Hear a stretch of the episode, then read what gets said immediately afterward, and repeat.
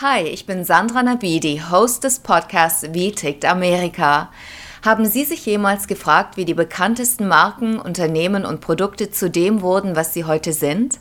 Kampf der Unternehmen ist ein neuer Podcast von Wondery, der tief in einige der bekannten Konflikte zwischen zwei Marktführern eintaucht. In der ersten Staffel geht es um zwei Sportschuhgiganten, die sich ein internationales Duell liefern, Nike vs Adidas. Wer gewinnt die Herzen der Fans, Sponsorship Deals und das coolste Image? Hören Sie Kampf der Unternehmen kostenlos auf Apple Podcasts, Spotify und natürlich Audio Now. Audio Now.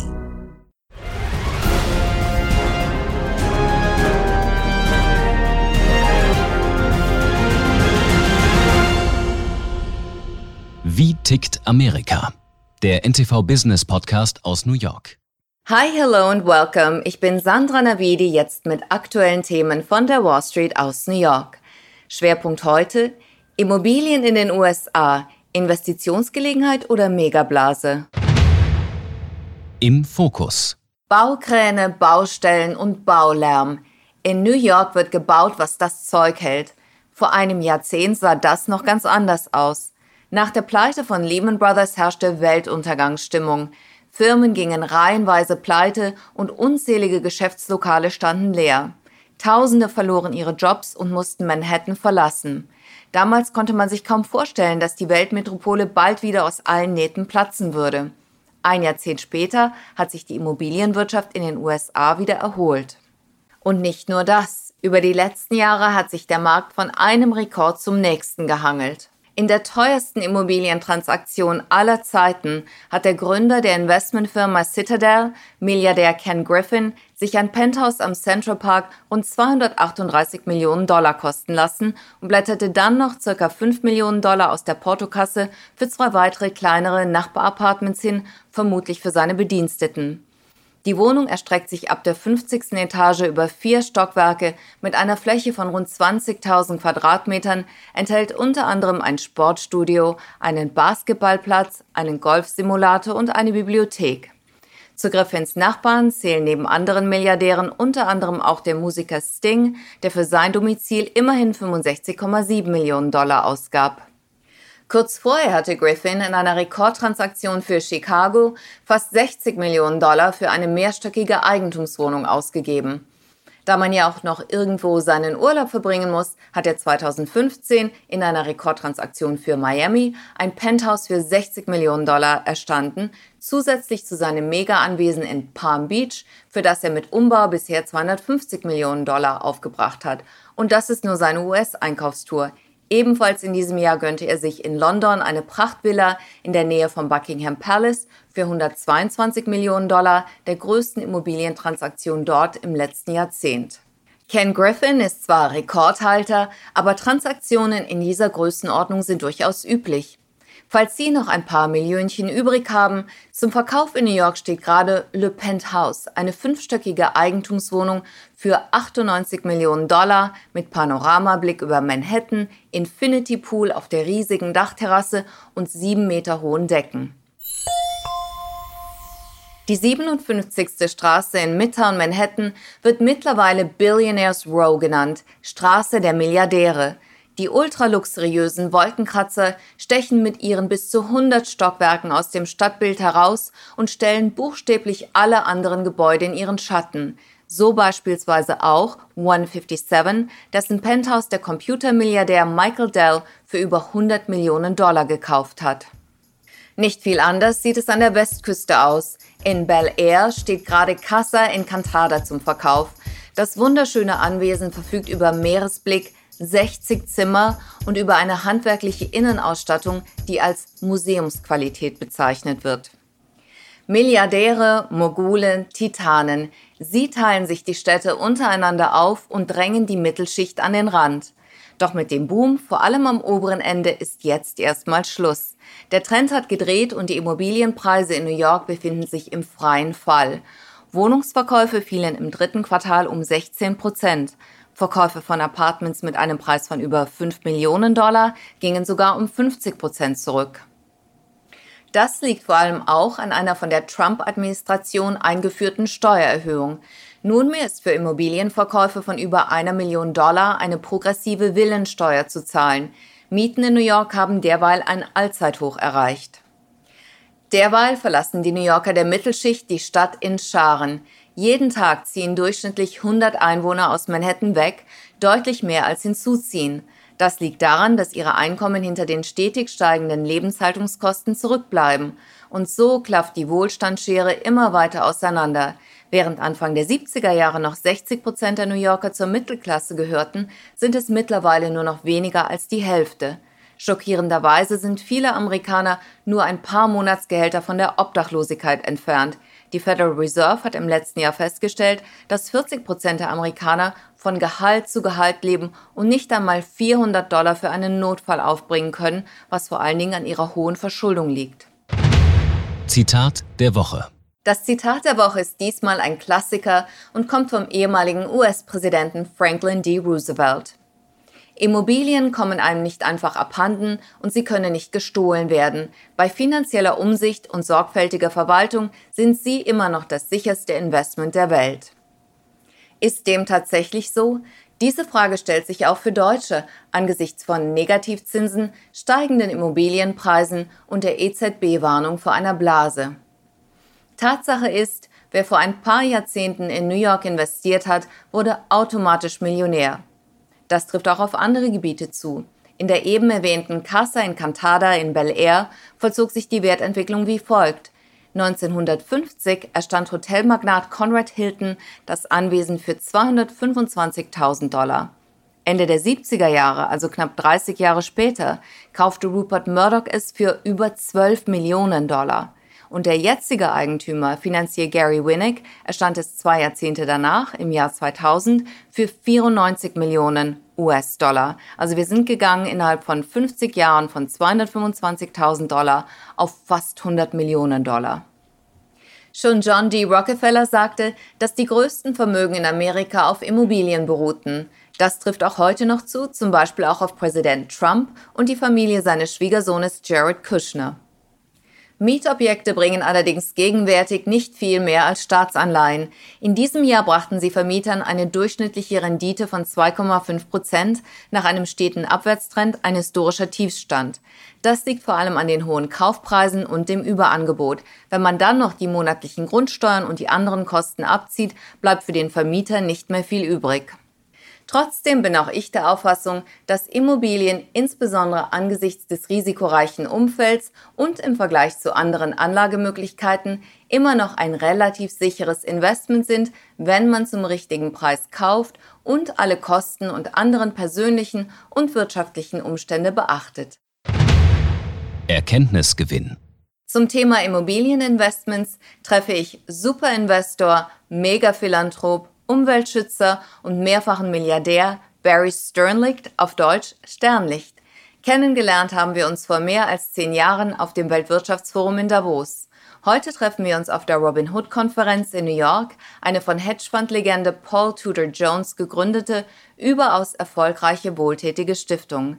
Die Konferenz findet im Süden Manhattans statt.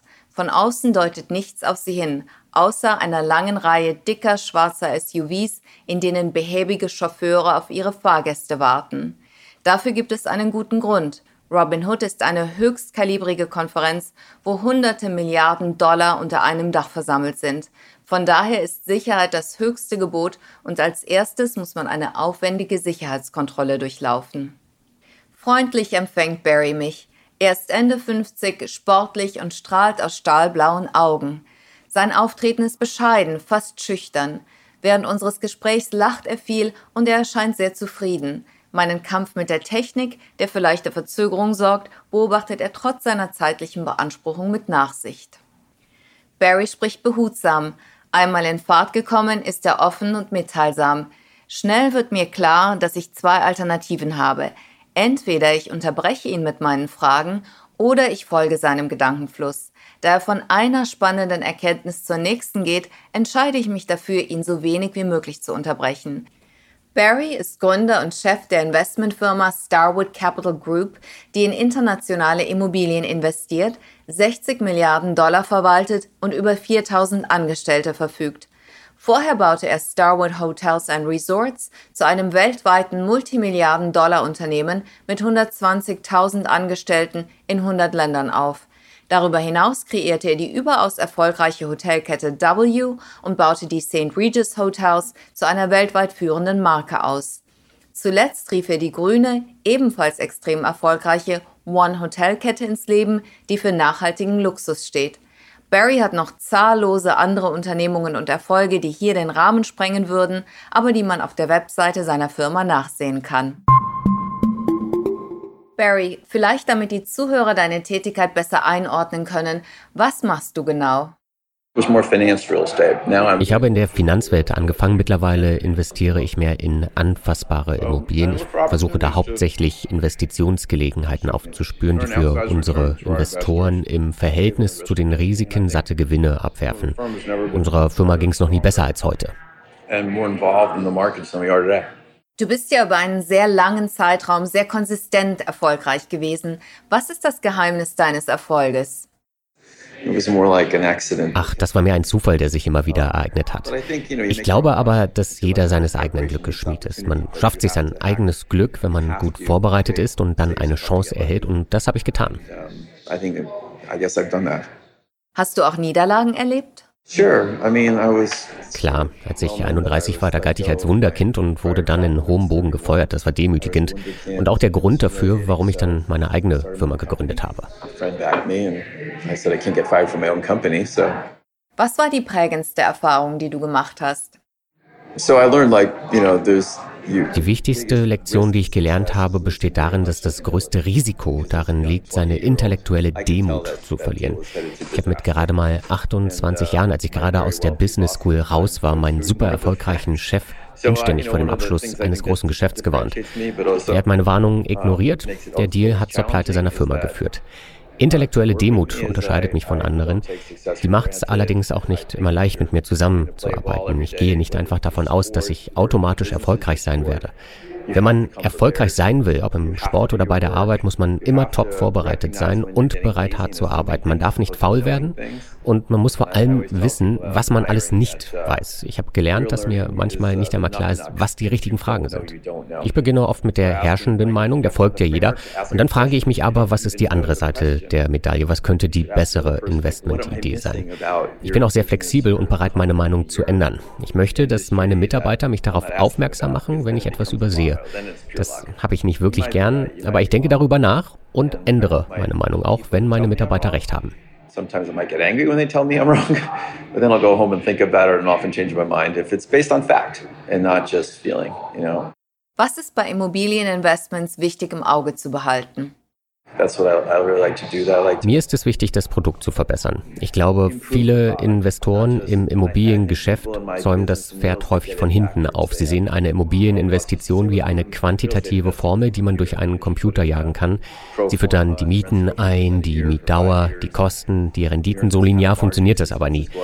Und ich habe Einfluss darauf, wie sich die Umsätze entwickeln, zum Beispiel durch mein Design oder meine Dienstleistungen oder die Landschaftsarchitektur. Ich glaube, darauf wird einfach viel zu wenig geachtet geachtet, weil es zu viele Wirtschaftsmenschen und nicht genug kreative Leute im Geschäft gibt. Ich glaube, meine Stärke liegt darin, dass ich das Geschäftliche und das Kreative in mir vereine.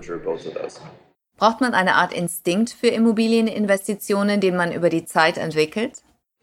Ganz genau. Ich glaube schon, dass man für Erfolg im Geschäft auch einen guten Instinkt braucht. Welchen Einfluss hat Donald Trumps Politik auf deine Investments? Also ich würde sagen, dass Immobilienmärkte zyklisch verlaufen. Trump-Tweets haben auf meine Investitionen unmittelbar keinen Einfluss, außer wenn er jetzt über Nacht das Steuerrecht per Tweet ändert. Ansonsten wachsen die Städte in den USA, vor allem in den republikanisch geprägten Staaten mit geringen Steuern wie Florida, Texas, Tennessee und Washington. So kompliziert ist es eigentlich nicht. Man muss nur aufpassen, dass man nicht dahin geht, wo das Angebot die Nachfrage überschreitet. Aber man weiß ja ungefähr, wie sich die Bevölkerungsbewegungen entwickeln kind of knows where people are moving. And sometimes you can go where they left and still make a lot of money from these towns that they're emigrating from. Mit One Hotel hast du eine grüne Hotelkette ins Leben gerufen, die sehr erfolgreich ist. Was hat dich dazu bewogen, mehr auf Nachhaltigkeit zu setzen? Ich möchte etwas für die Umwelt tun. Ich bin überzeugt davon, dass die Menschen lernen können, gut und dabei viel grüner zu leben, ein viel nachhaltigeres Leben zu führen. Ich glaube, die Leute liegen falsch, wenn sie denken, dass sie mit einem Tropfen Wasser duschen müssen. Das wäre nicht machbar. Ich möchte das soziale Bewusstsein unserer Gäste und auch der Amerikaner für Nachhaltigkeit schärfen. Die Lockerung der Umweltstandards von Trump ärgern mich sehr. Ich kenne Donald schon ewig, lange bevor er ins Weiße Haus eingezogen ist. Wir haben viel Golf zusammen gespielt und ich weiß, er hat keine politischen Überzeugungen. Er handelt nur aus Opportunismus. Das treibt mich in den Wahnsinn. Alleine wegen seiner Umweltpolitik kann ich ihn nicht unterstützen. Hinter den Kulissen. Für die schwindelerregend hohen Immobilienpreise in den Metropolen der USA sind nicht nur die boomende Konjunktur und das billige Zentralbankgeld verantwortlich, sondern vor allem auch der Zustrom ausländischen Geldes, häufig über dunkle Kanäle, insbesondere aus Russland, China, dem Mittleren Osten und Südamerika, sei es aus Gründen der Korruption, der Steuerhinterziehung oder als Investitionsstrategie. Der russische Oligarch Roman Abramowitsch, ein enger Freund Wladimir Putins und Eigentümer des Londoner Chelsea Football Clubs, kaufte auf der Upper East Side in New York vier Stadthäuser für seine Ex-Frau Dasha für 90 Millionen Dollar, von denen drei zu einem Stadtschloss zusammengelegt und für noch einmal 100 Millionen Dollar renoviert werden. Es ist damit das größte Einfamilienhaus in der Stadt und von einer Pracht, wie es sie seit der Zeit der Industriebarone wie Andrew Carnegie nicht mehr gegeben hat zwölf Badezimmer, ein Innen- und ein Außenpool, ein Skulpturgarten und ein Kunstgalerie-Atrium, das sich über zwei Stockwerke der weitläufigen Villa erstreckt. Jährlich sind in New York bis vor kurzem für Apartments mit einem Wert von über 5 Millionen Dollar insgesamt ca. 8 Milliarden Dollar pro Jahr ausgegeben worden, dreimal so viel wie noch vor einem Jahrzehnt. Zum Schluss wurden 50 Prozent dieser Käufe über Briefkastenfirmen getätigt, Beispiel das Time Warner Center am Columbus Circle. Dort stehen 80 Prozent der Wohnungen im Eigentum von Briefkastenfirmen und da die meisten Transaktionen bar oder jedenfalls ohne Hypothek bezahlt werden, ist eine Identifikation der Käufer praktisch unmöglich. Nur ein Drittel der Eigentümer lebt überhaupt dort und alleine mindestens 17 Milliardäre können dort Anonymität genießen. Namensschilder oder Briefkästen gibt es nicht. Die ansonsten eher strengen Geldwäschegesetze der USA ließen sich so über den Umweg von Immobiliengeschäften leicht umgehen. So konnten Kriminelle das mit Menschenhandel, Prostitution, Drogenhandel und illegalem Glücksspiel verdiente Geld bequem waschen. Dafür haben sie auch gerne Preise über dem Marktwert in Kauf genommen, sozusagen als Waschgebühr. Auch hochrangige Politiker und Beamte aus Russland, Kolumbien, Malaysia, China, Kasachstan und Mexiko sind in der Vergangenheit mit millionenschweren Einkäufen auffällig geworden. All das treibt die Kosten für die Menschen, die dort tatsächlich leben, normale Gehälter beziehen und Steuern zahlen, ungebührlich in die Höhe. Auch Donald Trumps Reichtum beruht, wie von seinen beiden Söhnen bezeugt, auf ausländischem Geld, vor allem russischem. Nach dem Zusammenbruch der Sowjetunion in den 90er Jahren begannen Millionen von dort in US-Immobilien zu fließen. Laut Maklern und anderen Dienstleistern aus dieser Zeit gingen ein Drittel der teuersten Wohnungen im Trump Tower an Käufer aus Russland, der Ukraine und Kasachstan, überwiegend über Briefkastenfirmen. Der Name Trump übte eine seltsame Anziehungskraft auf Käufer aus diesen Ländern aus. In einer Bauanlage Trumps in Südflorida gaben mindestens 63 Käufer mit russischen Adressen oder Pässen fast 100 Millionen Dollar aus. Weitere 700 Wohnungen wurden über Briefkastenfirmen gekauft. Mindestens 13 Käufer waren laut der US-Justizbehörden in russisch-amerikanische organisierte Kriminalität verwickelt. Auch Trumps Soho, das dieser zusammen mit zwei Einwanderern aus der ehemaligen Sowjetunion entwickelte, steht im Fadenkreuz der Ermittler. Am auffälligsten ist eine Transaktion, die Trump mit dem 13 Milliarden schweren russischen Düngemittelproduzenten Dmitry Rybolovlev abschloss. 2004 hatte Trump das Anwesen in Florida für 40 Millionen Dollar gekauft. Vier Jahre später zahlte Rybolovlev Trump den Rekordpreis von 95 Millionen Dollar, dem höchsten, der bis dato je für ein Wohnhaus gezahlt worden war. Das heißt, dass Rybolovlev Trump über das Doppelte zahlte obwohl das Haus brach gelegen hatte, Rybolovlev sich das Grundstück vorher nicht einmal angeschaut hatte und auch nicht beabsichtigte, darin zu wohnen. Nachfolgend überführte er es direkt in eine Stiftung. Darüber hinaus, im Präsidentschaftswahlkampf und auch danach wurden die Privatjets von Trump und Ribolovlev häufig gleichzeitig in den gleichen Städten gesichtet. Der ehemalige Bürgermeister von New York, Michael Bloomberg, hieß die Milliardäre aus aller Welt willkommen, denn ihr Geld käme letztendlich den Einzelhändlern und Dienstleistern zugute. Tatsächlich sind die meisten Immobilien aber nur Geldparkanlagen, in denen sich die ausländischen Eigentümer selten, wenn überhaupt, aufhalten. Darüber hinaus zahlen sie in der Regel auch keine lokale Einkommensteuer bei gleichzeitig hohen Steuerabzugsmöglichkeiten. Der lokale Multiplikatoreneffekt wird demnach völlig überschätzt. Aber Ab sofort spielt dies eine wesentlich geringere Rolle, denn gerade ist eine Gesetzgebung verabschiedet worden, die den anonymen Kauf von Immobilien wie über Briefkastenfirmen zukünftig untersagt. Ausblick. Bezüglich des Ausblicks greife ich noch einmal auf die Expertise des mega erfolgreichen Superinvestors Barry Sternlicht zurück. Barry, wie schätzt du die Konjunkturentwicklung der USA ein?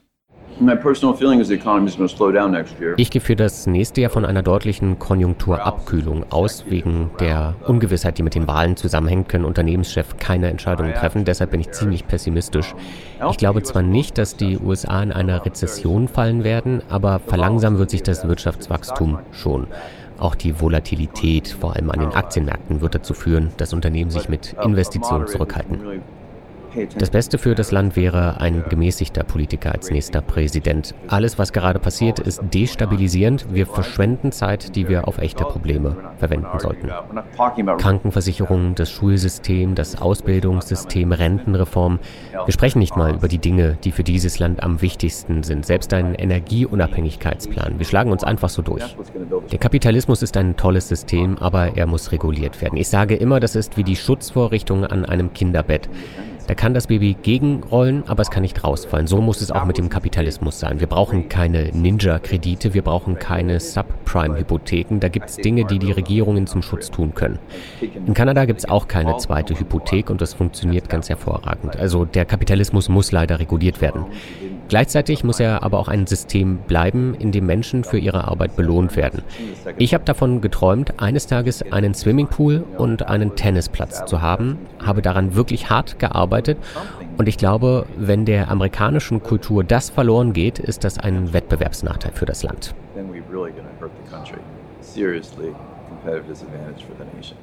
Müssen wir noch einmal eine Immobilienkrise wie 2008 befürchten? Uh, die Immobilienmärkte weltweit werden die nächste Rezession nicht auslösen. Die Banken waren diszipliniert. Insgesamt sind die Immobilienmärkte in den letzten 30 Jahren nie gesünder gewesen als jetzt.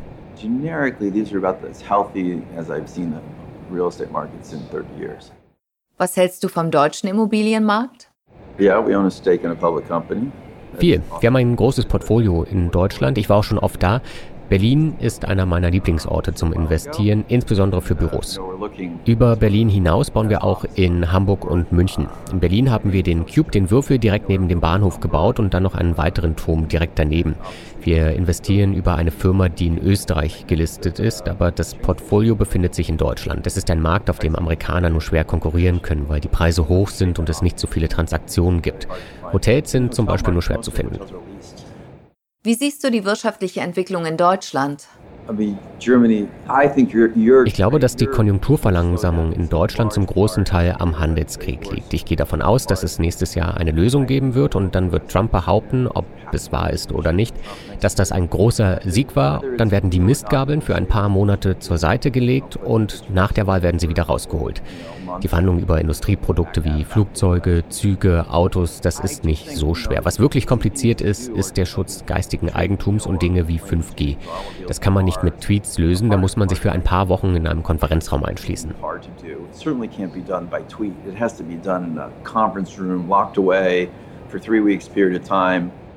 Im Hinblick auf den Preisverfall der Immobilien in New York unterstreicht Barry noch einmal die von mir eingangs erwähnten Punkte. Hinzu fügt er, die Leute meiner Generation, deren Kinder aus dem Haus sind, fragen sich, will ich wirklich so hohe Steuern zahlen? Ich habe viele Milliardärsfreunde, die deshalb aus New York oder Connecticut weggezogen sind. Und dann haben die Leute in New York in den letzten Jahren einfach weniger verdient. Die Hedgefonds, die Investmentbanken, bei denen lief es fünf Jahre in Folge schlechter und dann haben sie einfach weniger gezahlt. Früher sind die Leute davon ausgegangen, dass ihre Einkommen von einer Million Dollar auf zwei, vier, acht oder zehn Millionen steigen werden. Und jetzt steigen ihre Gehälter nur von 1,2 Millionen auf 1,3 auf 1,4 Millionen Dollar, wenn sie ihre Jobs denn überhaupt behalten können. Und das beeinflusst die Psychologie, vor allem im höheren Preissegment.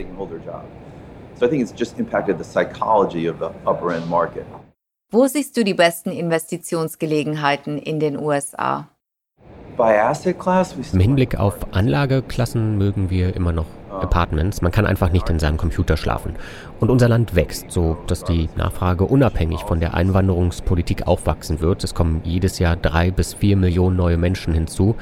Wir haben Stadt für Stadt Büros gekauft, die Preise für Wohnungen sind gestiegen, aber risikobereinigt immer noch gut, vor allem unter der Voraussetzung, dass die Zinssätze für eine Weile niedrig bleiben. In den Büromärkten konzentriere ich mich auf Städte wie Nashville, Raleigh, Durham, Los Angeles, Dallas, Fort Lauderdale, Orlando und Tampa. Wie siehst du die weiteren Aussichten insgesamt? Der Zustand der Welt macht mich super nervös. Trumps Vorliebe für Despoten, seinen Kampf gegen unsere Verbündeten, das macht mich wahnsinnig. Die Frage ist, ob es zu einer signifikanten Wachstumsverlangsamung kommen wird.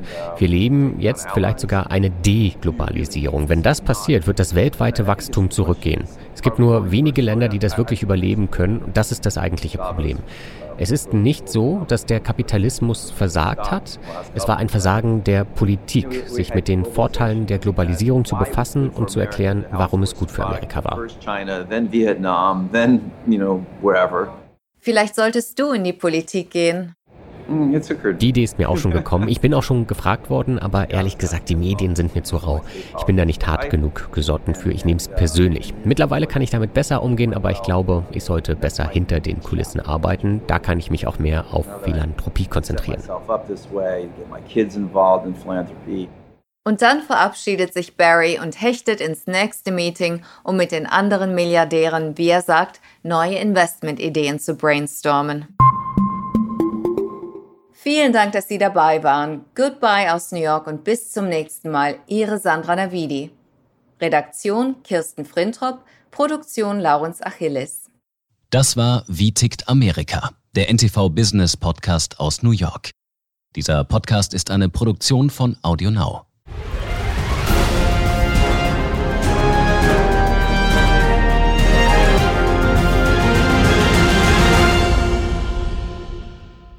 thank Audio Now.